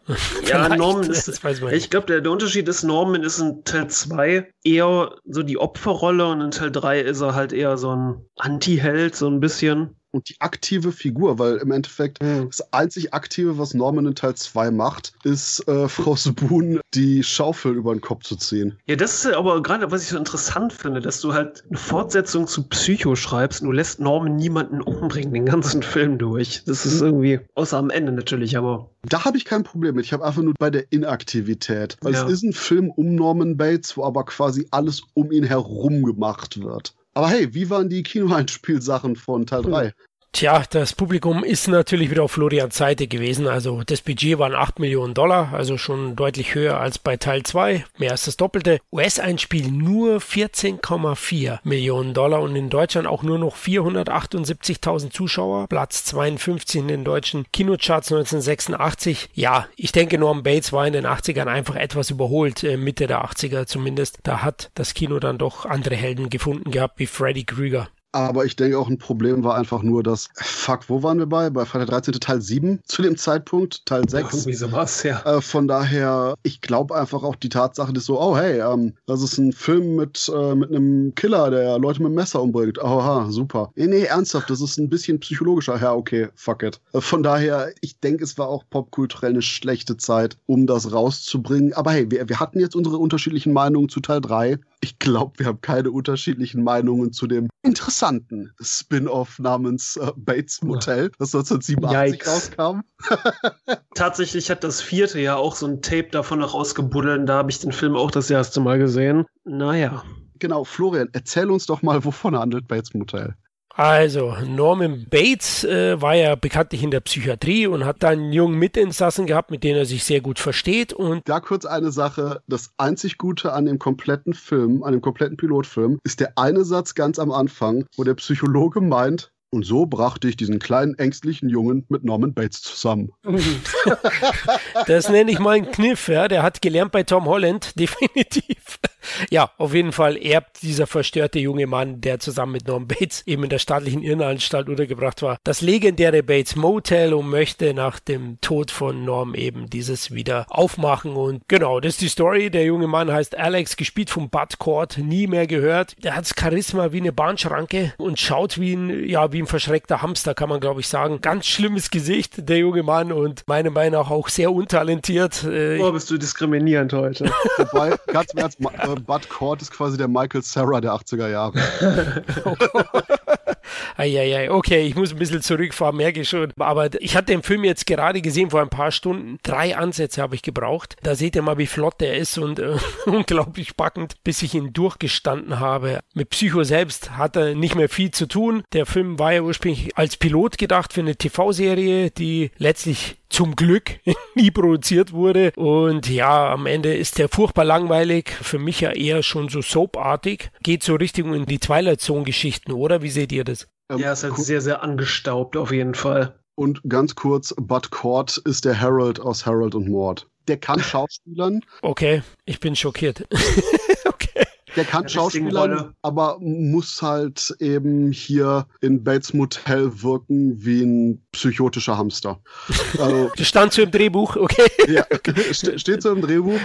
Und ja, wo du sagst von eben, eben Twilight Zone, ich habe mir notiert, Fucked Up Fantasy Island. Der Punkt ist, und keine Sorge, liebe Zuhörerinnen und Zuhörer, Fantasy Island war früher mal eine gute Fernsehserie über eine Insel, die quasi eben die Fantasien der Menschen wahrgemacht hat und die meistens irgendeine Lebenslektion gelernt haben, bevor sie dann wieder abgezogen sind. Es war nicht immer nur ein beschissenes Kino-Remake, was ein PG-13 auch noch gekürzt wurde wie Sau. Und hier haben wir eben bei Bates Motel mehr oder weniger das Gleiche, weil anscheinend Bates Motel ist jetzt übernatürlich und die Leute, die da äh, anscheinend sich ein Zimmer mieten, werden dann irgendwie irgendwie mit Geistern konfrontiert, die ihnen helfen, irgendeine Scheiße zu bewältigen. Fuck it. Ähm, Kennt ihr das so, wenn in irgendwelchen ähm, TV-Serien so Charaktere so genervt in die Kamera gucken? Das ist so ein bisschen das komplette Feeling von Bates Motel. ja, aber zumindest war das der Punkt, wo ich nach zehn Minuten dachte, oh, Bud Cord geht mir auf den Sack. Es kann nicht schlimmer werden. Dann kam Laurie Patty in einem, in einem Hühnchenkostüm. Oh Gott. Und ja. ich dachte, oh Gott, äh, bitte lass Norman Bates auftauchen und diese Leute umbringen. Aber nach zehn Minuten war ich darüber hinweg und dachte nur noch, bitte lass Norman Bates auftauchen und mich umbringen, damit ich das Ganze nicht weiter sehen muss. Denn heilige Scheiße. Also es ist. Oder auch nicht so, es ist ein Greg Henry in einem Mutterkostüm mit verstellter Stimme. Okay, okay, das, das wird zumindest auch einer von den Lachern. Greg Henry war fucking funny. Weißt du, was das Traurige ist? Du hast ja in, in den ersten zehn Minuten hast du ja diesen Recap. So, nur zur Info, der Film äh, oder Bates Motel ignoriert Psycho 2 und 3 und setzt halt direkt nach Psycho 1 an, wo Norman Bates in die Irrenanstalt kommt und da halt so einen kleinen Jungen kennenlernt, der irgendwie aus Notwehr seinen Vater umgebracht hat. Und die beiden freunden sich halt an. Und das ist eigentlich ein ziemlich guter Ausgangspunkt für eine interessante Geschichte, die man auch ohne Horrorelemente erzählen hätte können. Zum mhm. Beispiel in einem möglichen Psycho 4. Aber ähm, ja, dann entscheidet man sich aber nein, wir müssen einen schlechten Film machen. Oder in dem Fall TV-Piloten. Und ganz ehrlich, es ist einfach ja mega uninteressant, weil du hast halt diesen komischen Konflikt da mit der Stadt, weil ja das Bates Motel jetzt renoviert werden soll und das ist so eine richtige große Oase und äh, eigentlich weiß ich gar nicht mehr so richtig, worum es da geht oder warum was da passiert. Es ist halt alles so so Larifari hin und her und dann ist da halt so ein, so ein böser Geschäftsmann, der will das alles nicht und der verkleidet sich als Mutter und spukt da alle weg und ja, ist riesengroßes Whatever. Ja, und dann wird er am Ende gescooby-dooed von der restlichen Gruppe. Genau, Ja. geprankt, ja. Sozusagen. Oh Mann. Ja, lahmarschig, äh, finde ich. Der ist auch so zweigeteilt, ne? Also in der ersten Hälfte, 45 Minuten, geht's ja eben um das Erbe und den Aufbau. Ich habe auch nicht ganz verstanden bei der Testamentsverkündung. Da hat doch tatsächlich jemand einen, einen gebackenen Truthahn geerbt. Das war ein Plastiktruthahn. Aber, aber das, ist, das ist ein guter Punkt, den du sagst. Als einzige, was mich davon abgehalten hat, aus dem Fenster zu springen, war die Tatsache, ich habe keine Ahnung, was die Attitüde des Films sein soll, was das Genre Ja, sein genau. sollte. Das Der Punkt ist, du hast eben am Anfang, wie du sagst, oh, hier, Norman Bates hinterlässt der einen Irren aus der Irrenanstalt, die alle diese typischen 70er, 80er Jahre, haha, guck mal, die lustigen Irren da, äh, Figuren sind. Ach, weil die mal so gut gekocht hat, hinterlässt Norman Bates ihr seinen Truthahn und dann gibt irgendwie so ein Plastik-Truthahn aus, die so, yay! Irgend so ein anderer Irrer, der immer getanzt hat mit Norman Bates, kriegt irgendwelche Schallplatten und alles ist so, so, ein, so ein extrem alberner, goofy Tonfall. Und ich dachte so, was? Was passiert? Du weißt nicht, was die Serie von dir will. Auch im weiteren Verlauf, weißt du? Ganz im Ernst, alle unter einem Dach haben mehr Horrorästhetik als die Serie hier. Und auch, du hast, ach, den coolen Penner, der auch, nicht den coolen Penner, den coolen Darsteller von dem Penner, der auch bei John Carpenter und Co. immer auftaucht. Ach, Ja, du weißt, wen ich. Genau, Buck Flower, der auch hier wieder einen Penner spielt. Und Story of my life. ja, es ist Story of his life. Aber auch die gesamten Interaktionen von den Figuren, die so ultra sitcommy sind, wo ich mich gefragt habe, oh, oh, gab's eine Fassung mit Love Track? Ich weiß es nicht. Also, also so eine komplette 90 Minuten währende Irritation, riesiges Fragezeichen über der Stirn. Was Ja, zum das ist Teufel? halt so die ersten 15 Minuten auch mit dem Recap und der Testamentsverlesung. Das hat halt alles so ein bisschen Feeling, wie als sitzt du mit der ganzen Familie in so einem Café, weil gerade irgendjemand beerdigt wurde. Und ja, weiß ich nicht, dann wirft dein Onkel ein Glas um und das ist so ein bisschen absurd lustig. Und dann passiert eigentlich nur noch dröger Müll. Kann das vielleicht sein, dass der Film zu Beginn als Sitcom geplant war, weil die ersten 20 Minuten wirken fast so. Da fehlen nur die eingespielten Lacher. Ja, also ihr habt ja alles gesagt, viel braucht man nicht mehr erwähnen. Zweite Hälfte geht dann in diese Fantasy Island Richtung. Genau diesen Punkt habe ich auch gesehen, wie bei Christoph mit diesem fantastischen Einschlag. Und da finde ich die Geschichte um diese Selbstmörderin Barbara gar nicht so schlecht. In der Fantasy Island Folge hätte das, glaube ich, wäre das okay gewesen. Ja? Aber hier. Aber kommt auch so aus dem Nichts, Ja, ja, die Auflösung. dreht die sich die Serie um was ganz anderes. Das stimmt, genau. Also zueinander passt halt überhaupt nicht. Und deswegen, oh, schizophrener Film und kein schizophrener Norm Bates halt. Und dann gibt's den saumerkwürdigen Epilog, wo Bud Cord plötzlich mit dem Zuschauer redet. Das Letzte, was der Zuschauer möchte. So, so, was? So nach dem Motto, oh ja, hier, komm, komm auch äh, zu Norman Bates Hotel und triff die Selbstmordgeister deiner Freunde. So, was? Was war erzählst du mir gerade, Bud Cord? Oh Gott. Aber ich sag, fuck it, wir gehen weiter. Wir gehen jetzt nämlich von einem TV-Film zum nächsten TV-Film. Denn nachdem Bates Motel die TV-Nachgeburt war, die er dann geworden ist, die definitiv nicht lebensfähig war und auch in Müllsack vor die Tür getragen wurde, huch, die Analogie ist dark. Aber der Punkt ist, ein paar Jahre später hat man sich dran gesagt und gesagt, hm, wir können eigentlich nur so ein bisschen Geld hier aus dem Franchise pressen. Lass doch mal noch einen Film machen. Oh shit, ja, aber ah, nee, äh, keine große Kinoproduktion und ah, Anthony Perkins darf auch nicht mehr Regie führen. Teil 3 war zu gut. Äh, ich meine, hat zu wenig Geld eingespielt. deswegen, deswegen äh, nehmen wir mal Mick Garris, der quasi so ein- das Horror-Bicycle war, der späten 80er, frühen 90er und da die Regie geführt hat und anscheinend ständig mit Anthony Perkins sich gezofft hat, weil das war der erste Film, meine ich, den Garris gedreht hat und Perkins ständig so, nein, das musst du so machen, das musst du so machen, richtig, richtig fucking pisst war die ganze Zeit über. Critters 2 war aber davor, ne? Ja, stimmt. Ah, okay, den ignoriere ich immer. Ja, fuck it. Ähm, nee, aber wie gesagt, Mick Garris war halt in den 80er Jahren generell Schlafwandlerisch unterwegs, ja. Ja, ich, ich sag mal, das, das war der Typ, der 1992 ernsthaft einen Schlafwandler gemacht hat von Stephen King. Wahrscheinlich die goofieste Stephen King-Verfilmung aller Zeiten. Und die ich mag.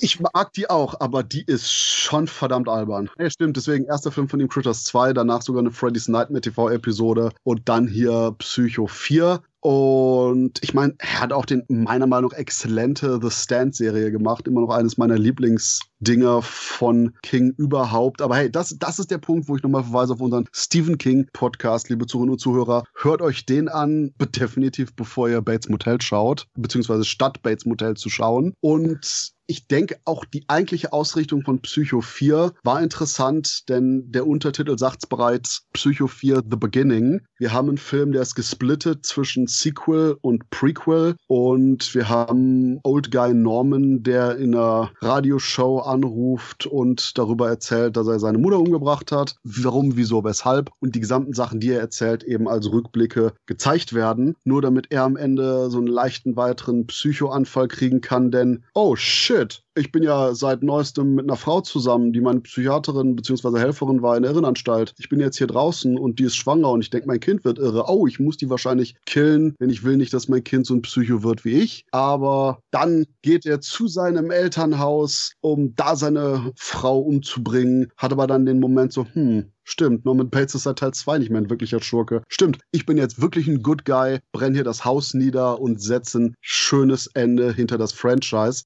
Und der Punkt ist, ich denke, es hätte funktionieren können. Das Einzige, was mich richtig anpisst, ist alles mit der dummen Radiostation. Denn man hätte eine wunderbar introspektive Fortsetzung machen können, wo auch das Ganze in dem Psychohaus spielt. Erstmal eben Norman Bates, gerne auch mit ein paar Off-Kommentaren oder auch eben mit einem besseren eingearbeiteten Drehbuch durchs Haus läuft und sich entscheidet, was er machen will. Will er jetzt quasi seine Frau umbringen und das Kind? Will er quasi sein Haus niederbrennen und quasi wirklich am Scheideweg seiner Existenz ist und da über seine Vergangenheit reflektiert. Das hätte wunderbar funktioniert, denn ansonsten ist nämlich auch der Punkt, dass hier schlicht und ergreifend Henry Thomas, unser E.T.-Freund, der den jungen Norman Bates spielt, absolut super ist und auch die Rückblenden, finde ich, absolut gelungen sind. Nur dieses ganze Komische mit dem Radio, boah, das funktioniert nicht, finde ich. Ja, eigentlich ist es ja konsequent, weil Norm hat ja immer schon viel telefoniert. Also jetzt Telefonseelsorge, Vergangenheitsbewältigung per Radioshow, fand ich aber auch nicht gelungen. Ist aber dem Zeitgeist geschuldet, glaube ich, denn es gab eine TV-Serie von 1988 bis 1990, nämlich Der Nachtfalke, lief auch hier in Sat 1 und da ging es eben um so eine Art Domian, heißt der bei uns, oder? Kann das sein? Yes, das ist der, das ist der mit der Badewanne voller Hack, die noch Frau geformt wurde. genau. Und ähm, ich denke, da hat man, da hat man sich inspirieren lassen von dem. Der hat immerhin auch drei Staffeln, diese Serie. Und in die Richtung äh, geht es, finde ich auch nicht gut eingewebt. Im Gegenteil zu dir finde ich aber selbst die Rückblenden nicht so prickelnd. Die sind gut gespielt. Die Darsteller hast du erwähnt. Aber es erzählt mir halt nichts, was ich mir nicht hätte schon ausgemalt. Und deswegen unnötig für mich. Also mich hat das nicht so interessiert. Und klar wusste man, da gibt es einen Liebhaber und da muss ich das ausgeführt sehen, dass dann ein bisschen ein Strychnin-Cocktail gibt. Nee, also deswegen für mich ist es letztendlich letztlich eine langweilige und biedere TV-Fortsetzung, die dann auch inhaltlich und inszenatorisch vor sich dahin plätschert und null Aufreger oder irgendwelche großen Momente liefert. Also spannungsarm. Und deswegen, ja, ein Nachklapp vielleicht, aber gesehen haben muss man den nicht. Ich finde Psycho 4 ist eigentlich so ein relativ gemütlicher, gediegener Film. Der funktioniert am besten, glaube ich, wenn du den so als Epilog der Serie wahrnimmst. So nochmal so ein Recap, des, was bisher passiert ist. Der ist irgendwie so ein perfektes Midnight-Movie, finde ich, weil der hat gerade so eine ruhige Atmosphäre, hat auch das mit dieser Radio-Talkshow, dass es alles ein bisschen ähm, erzählungsgetrieben ist, sage ich mal. Und darüber hinaus ist er dann halt noch so ein bisschen goofy, dass du ihn auch mal ganz gut mit Freunden gucken kannst. Ich finde, was den Film halt am besten über Wasser hält, natürlich Anthony Perkins und alle anderen Schauspieler. Weil auch gerade so jemand wie Henry Thomas oder vor allen Dingen auch ähm, Olivia Hussey als Norma Bates großartig und halt so ein paar kreative Entscheidungen, dass du halt mal wieder den Original Psycho-Soundtrack hast oder dass Mick Garris gesagt hat, okay, der erste Teil, wir wollen halt Bezug auf den nehmen, aber der war schwarz-weiß. Jetzt haben wir Psycho 4, also geben wir dem mal so einen richtig satten, fast schon Technicolor-Look. Und es ist halt so ein kleiner, netter Nachklapp. Das ist jetzt nichts Wildes, der erzählt auch nichts Neues, aber den kann man sich durchaus mal angucken, wenn man die ersten drei gesehen hat. Da wird man jetzt in Teil 4 auch nichts Neues erfahren, aber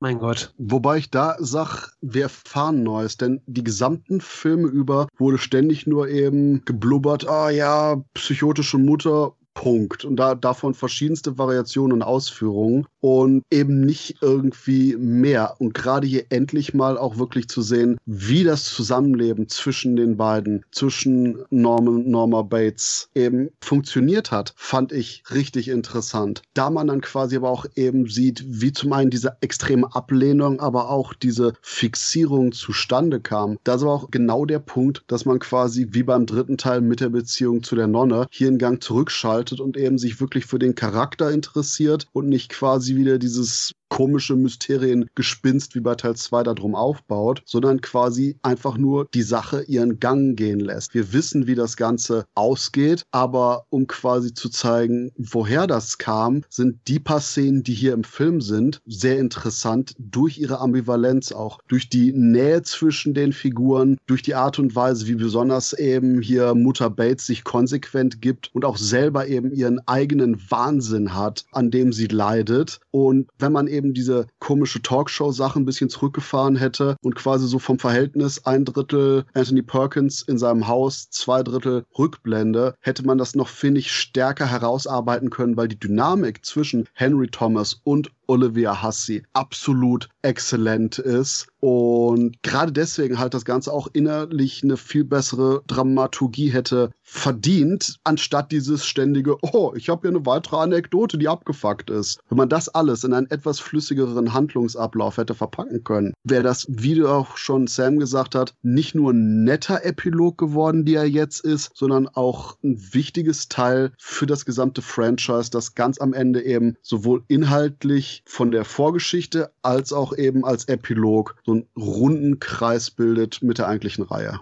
Oh, abgesehen von der Tatsache, dass sämtliche Szenen äh, zwischen Henry Thomas und Olivia Hussey wirken wie die Einleitung zu einem der besten Pornos aller Zeiten. Eieiei.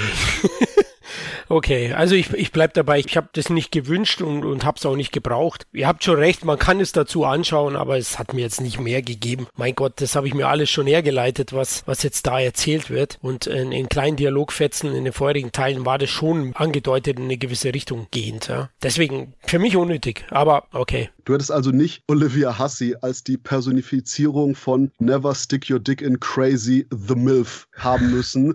Also wunderbar. Also ich habe hier Fetische entdeckt, die werde ich wahrscheinlich mein Leben lang tief im Herzen tragen. Wunderbar. Einfach exzellent. Es gibt noch so eine lustige Anekdote ähm, von einem Kumpel, der sich abends mal Psycho 4 angeguckt hat, weil ich ihm diese Box ausgeliehen habe. Und sein Vater kam halt rein und meinte, oh ja, euer cool Psycho, den mag ich ja, gucke ich mal mit. Und das war halt jetzt gerade die Szene, wo Norben seine Mutter da mit diesem Parfüm einreibt und die so über den Boden rollen. Orangenöl. Ja, und der Vater ist so aufgestanden und meinte so, hm, der Film ist komisch. Und dann ist er rausgegangen. das kann ich mir vorstellen, ja. Ja, oder oh, wie, wie auch ein Dialog im Film schön sagt, es gibt Tage, da können kleine Jungs zu Giganten werden. Augenzwicker. Der Christoph sich da ins Fäustchen lacht. Ja, ich habe, ich habe, ich gucke nämlich gerade schon auf den nächsten Punkt von meiner Liste. Und so sehr wie ich die Rückblenden mag, auf mehr als eine Weise, sind die Dialoge manchmal nicht gut besonders am Ende von der Kommunikation zwischen Norman Bates und den Radioleuten, wo die Radioleute mitkriegen, oh, es ist Norman Bates, oh, Norman Bates will wieder morden, oh, scheiße, wir müssen ihn ein bisschen so vom, vom Kirchturm runterholen und dann auf den einreden. Und ich glaube, das ist nicht exakt der Satz wie im Film. Aber dann kommt irgendwie sowas wie, der Drang zu morden ist nicht mehr so stark. Da musste ich einfach so sehr an die Simpsons-Verarschung von The Shining denken, wo einfach nur so Humor mit, der Drang zum Morden steigt wieder. So, okay, ich weiß, was ihr meint, aber oh boy, über die Dialoge hätte doch mal drüber gehen sollen. Denn, boah, scheiße, sind die manchmal unfreiwillig lustig. Gerade auch eben der gesamte Teil zwischen den Radioleuten und Norman Bates. Inklusive dem Teil, oh, sie waren also auch in diesem Institut, das die Leute alle viel zu früh rauslässt. Passt.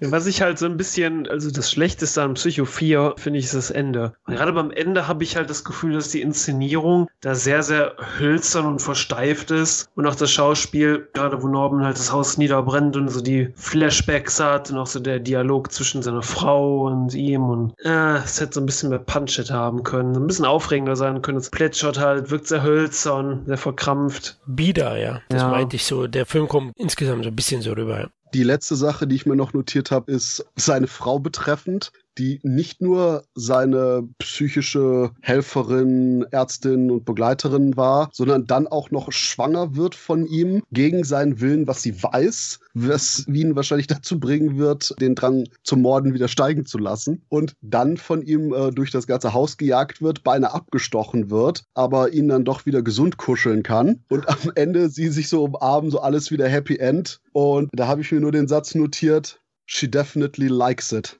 Also von daher kann mir keiner sagen, dass das irgendeine Art von normalem Frauenverhalten ist, denn äh, sind wir sicher, dass das eine Arzthelferin ist und nicht quasi so eine Situation wie mit Bud hm. Court von Bates Motel? So, oh, äh, lassen Sie mich diese junge Frau und Norman Bates zusammenbringen. Was kann schon passieren? Mich würde ja mal interessieren, ob es Pläne für Psycho 5 gab. Am Ende hört man ja noch dieses Baby schreien und äh, man tatsächlich noch gedacht hatte, äh, okay, wir machen da noch einen, weil scheint jetzt nicht so schlecht angekommen zu sein im Fernsehen Psycho 4. Aber ähm, Anthony Perkins ist dann ja leider verstorben auch. Wobei das Ende wirkte für mich irgendwie so wie so eine Studio-Note. Oh ja, äh, bitte, bitte irgendwas Gruseliges noch am Ende, weil wir sind ja theoretisch ein Horrorfilm. Aber da haben sich was anderes Gruseliges dann ausgedacht statt Teil 5, ne, Christoph?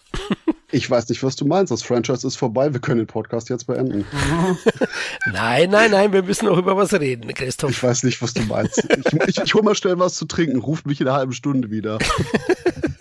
Hol ihn raus. Komm, komm. Remake-Time ist. oh, Florian, Blut. Überall Blut. Florian. okay, okay. Also, ich muss sagen, ich, ich habe zwei Punkte vom Psycho-Remake von 1998, die ich ganz gut fand. Okay, ich hätte das mit dem Blut später sagen sollen. das ist einmal das stattliche Budget und das andere sind die namhaften Darsteller. Allein die Idee von Gus Van Sant, ein mehr oder weniger, eher weniger, einstellungsgetreues Remake von Psycho zu machen, einfach unglaublich. Und dann Vince Vaughn als Norman Bates. Ich meine, what the fuck, Florian? Wa warum magst du den Film?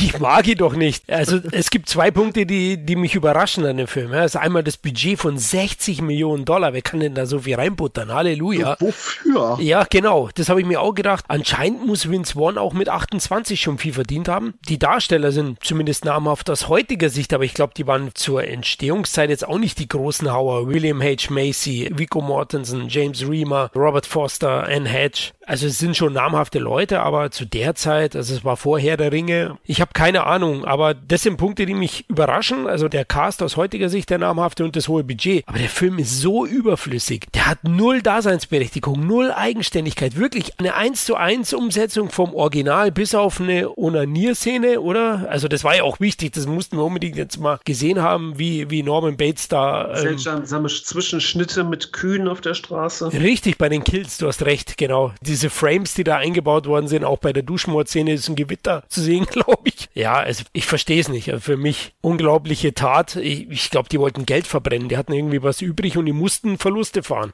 Alles an dem Film fühlt sich falsch an, obwohl ja alles an seinem Platz ist. Ist halt das Beeindruckendste. Und warum haben die nicht einfach, wenn sie irgendwas machen wollen, zumindest dann hier Robert Blochs Buch nochmal neu interpretiert? Da gab es genug Material, was man eigentlich jetzt quasi eben für eine neue Variante auch hätte nutzen können, um das Ganze sowohl mit dem Namen zu ködern, als auch ein anderes Seherlebnis zu bieten. Aber ist es wirklich so, als ob Gus Van Sant gesagt hat, hey, ich zeige euch jetzt eine Mischung aus kompletter Nutzlosigkeit und gleichzeitig cineastischer Inkompetenz in einem Film und verbrennen dafür 60 Millionen Dollar. Wobei auch die absolute Frage ist, wie zum Teufel die dafür so viel Geld verbraten konnten. Also vielleicht ist der ganze Film CGI animiert, ich weiß es nicht.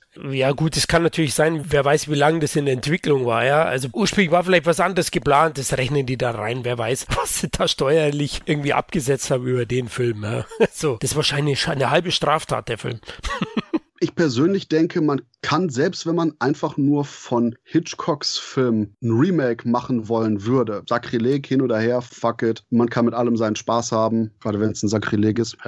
Hallo Olivia Hassi. Ähm, der Punkt ist schlicht und ergreifend, dass man selbst dann, würde mir spontan einfallen, sowas wie die Struktur von Rob Zombies Halloween Remake. Da hätte man was Interessantes mit Psycho machen können. Dass man quasi eben das zweigeteilt hat mit Elementen sogar von Psycho 4 mit den Rückblicken, die dann zur einen Hälfte eben am Anfang zu haben und dann in der zweiten Hälfte eine kürzere Variante von Psycho reinzubringen, die aber dann weiterhin komplett bei Norman ist, vom Blickpunkt her, ohne dass man quasi den Switch dazwischen hat. Das hätte was Interessantes sein können. Es gibt so viele interessante Möglichkeiten, wie man auch mit den Gegebenheiten hätte spielen können. Aber dieses affektierte Nachspielen und gleichzeitig konsequente Nicht-Verstehen anscheinend von den Sachen mit Psycho. Wenn zum Beispiel hier Vince Vaughn durch sein Guckloch guckt und wir so dieses im Hintergrund haben. So, erstens, EU,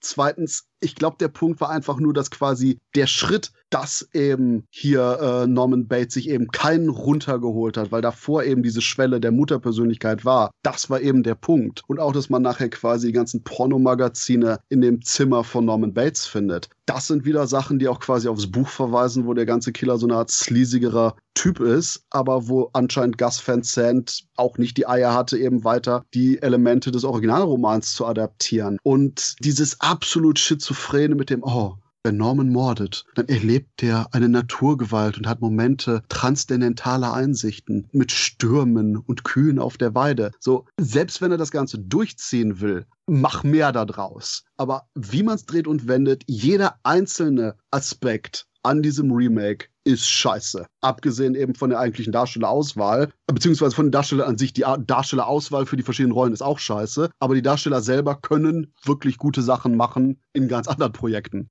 Ja, da gibt es eigentlich nichts hinzuzufügen. Ich, ich sehe das wie du, Christoph, und ich sage auch, die namhaften Darsteller sind es, die, die einen vielleicht noch mal ein bisschen ködern, äh, aber auch in den Rollen, genau. Also sind für mich auch teilweise falsch besetzt. Ja, also wirklich von vornherein einfach ein Autounfall, ein schwerer.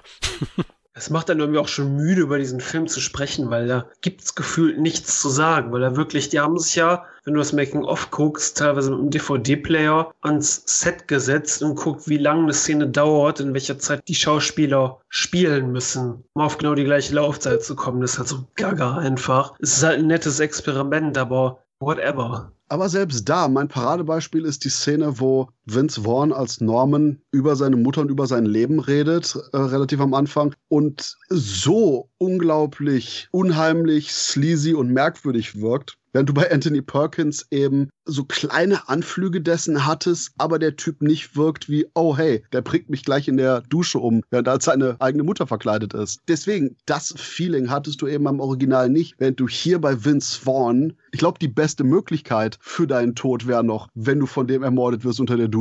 Möglichkeiten 2 bis 25 sehen wahrscheinlich noch deutlich übler aus. Aber zum Glück hat das Publikum ähnlich gesehen wie wir und hat den Film übelst abgestraft. Deswegen wird es so schnell nicht mehr so ein Experiment geben. US-Einspiel waren 21,4 Millionen Dollar und in Deutschland wollten den 273.000 Zuschauer sehen. Platz 85 in den deutschen Kinocharts 1999. Kam bei uns ein bisschen später raus, ist ja von 98. Aber endlich mal zu Recht ein Flop, oder? Definitiv noch deutlich mehr eingespielt, als er verdient hat.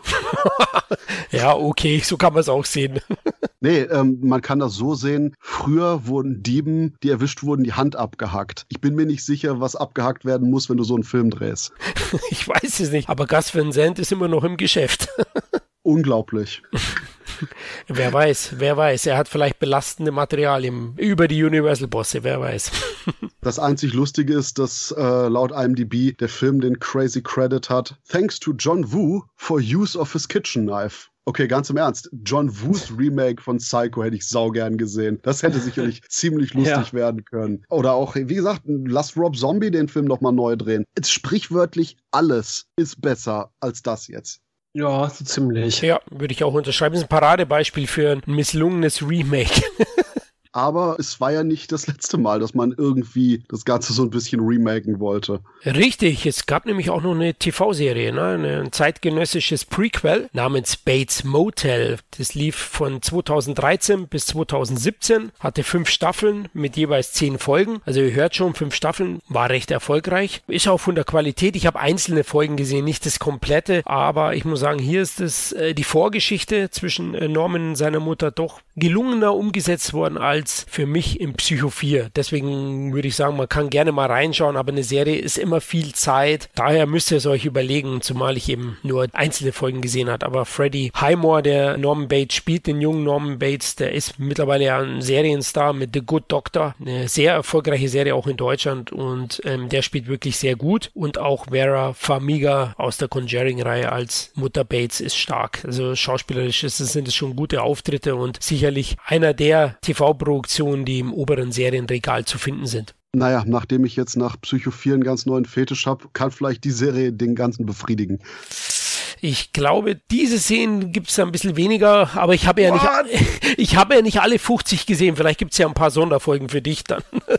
Okay, liebe Zuhörerinnen und Zuhörer, bitte schreibt uns, ob das Ganze dann meinen Geschmack treffen würde oder nicht. Ich muss das wissen, bevor ich wieder irgendwie 30.000 Stunden hier in die Serie investiere. Das war mein Punkt, weswegen ich nach dem Pilotfilm nicht mehr weitergeschaut habe. Ich kann mich noch vage an, daran erinnern, den Pilotfilm gesehen zu haben. Das war's mit meinen Informationen. Und danach war dieses, oh, hm, ach ja, wie viele Folgen gibt es eigentlich schon? Oh, oh, drei Staffeln oder so?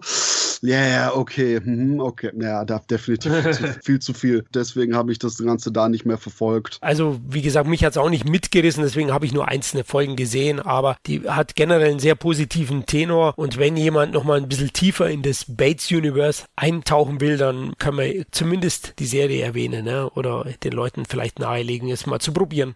Zum Abschluss habe ich jetzt an euch generell die Frage, ich meine, wir haben hier ja quasi mit Bates Motel schon eine sehr, sehr junge, neue Interpretation von Norman Bates. Ist das irgendwas, was sich dann quasi auch in Zukunft anbieten würde, einfach mal noch ein Remake-Versuch zu machen? Nee, eigentlich ist ein Remake von Psycho ziemlich unnötig. Und ich persönlich wüsste auch nicht, was man da noch großartig erzählen sollte. Weil es kann ja nicht immer nur darauf hinauslaufen, dass man alles ausbreitet, was schon vorher da war, weil die ganzen Informationen, wie du schon eben sagst, als wir darüber bei Psycho 4 gesprochen haben, dass man ja quasi Neues erfährt. Ja, wir hatten die Informationen vorher in verkürzter Form und hier sind sie nur noch mal weiter ausgebreitet und ich frage mich, wie weit man das noch ausschlachten kann, jetzt besonders noch nach fünf Staffeln. Bates Motel, eigentlich ist man mit dem Franchise ziemlich durch.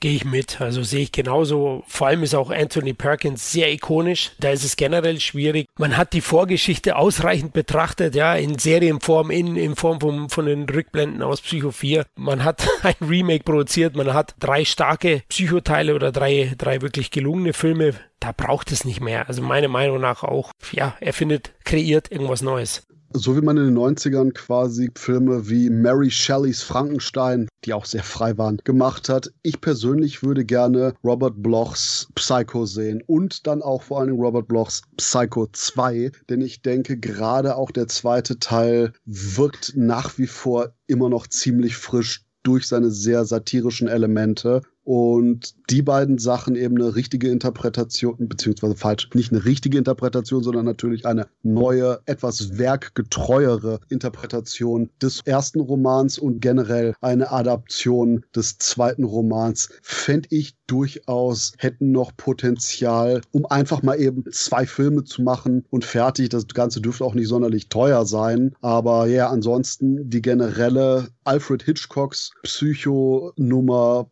ich denke, damit ist es jetzt erstmal wieder genug, aber Norman Bates hat eben die Popkultur so fest im Griff wie seine Mutter ihn. Von daher, hey, vielleicht während wir gerade reden, hat irgend so ein koksnäsiger Produzent gerade schon das Skript für irgendeine weitere Binge-Watch-Serie für Psycho an der Hand. So Netflix Psycho, Staffel 1 bis 65. Bald bei Ihnen im Stream. Yikes. Bud Cort in der Hauptrolle. ich wollte gerade sagen, ich befürchte eher, da, da kommt jemand und sagt, der Bates Motel von 1987, der war irgendwie gut. Netflix legt jetzt die Serie endlich auf mit Bud Cort, genau. Oh Gott, oder das Blumhouse Remake von Bates Motel. ja, genau. Passend zu Fantasy Island, yay. Yeah, Crossover, ja. ja, klasse. Christoph, du hast Ideen. Tu mal das weiße Pulver aus deiner Nase. Oh Gott, es, tu, es tut mir leid, weltweites Kino. Es tut mir leid, dass irgendjemand darauf eingehen sollte. Aber ich denke, das Fazit ist, das Psycho-Franchise ist eine extrem interessante Filmreihe und generell Psycho 1 bis 4 sind absolut sehenswert. Alle haben so ihre kleinen Highlights, Probleme und alle sind definitiv so, dass man sie als Filmfan gesehen haben sollte, inklusive der Tatsache, dass man natürlich Tschutsching, definitiv die Turbine-Box, entweder die große oder die kleine Variante, absolut im Regal stehen haben muss. Oder Florian? Ich sehe es ein bisschen anders. Es war jetzt auch etwas Arbeit, die Vorbereitung auf den Podcast. Ich habe mich durch den einen oder anderen Film gequält. Ich würde sagen, Psycho ist eine Trilogy und die könnt ihr bedenkenlos schauen. Die sind alle gut. Teil 4 könnt ihr aus meiner Sicht weglassen. Dann geht es gleich zur Serie. Und ähm, ja, Bates Motel möchte ich nicht mehr weiter drüber reden. Ich befürchte fast, dass man aus dem Psycho-Franchise in Zukunft sowas machen wird wie Halloween oder den neuen Texas Chainsaw Massacre, wenn man sich da überhaupt noch einen rantraut. Ich befürchte Schlimmes. Aber ich freue mich dann auf jeden Fall auf Psycho, die Fortsetzung von Psycho, aber nicht die Fortsetzung mhm. von Psycho, dem Remake. Ja. Aber Janet Lee ist dann computeranimiert. Gibt den Leuten keine Ideen. Deswegen, liebe Zuhörerinnen und Zuhörer, egal wie ihr das Psycho-Franchise konsumieren wollt, und schaut definitiv auch Teil 4, hört nicht auf Florian, der redet im Wahn. Viel Spaß noch weiter mit der Reihe. Haltet durchaus Abstand von Bates Motel, sowohl dem Hotel selber als auch der Serie. Ansonsten vielen Dank wieder fürs Zuhören und lasst euch nicht von eurer Mutter vorschreiben, was ihr im Fernsehen guckt. Viel Spaß.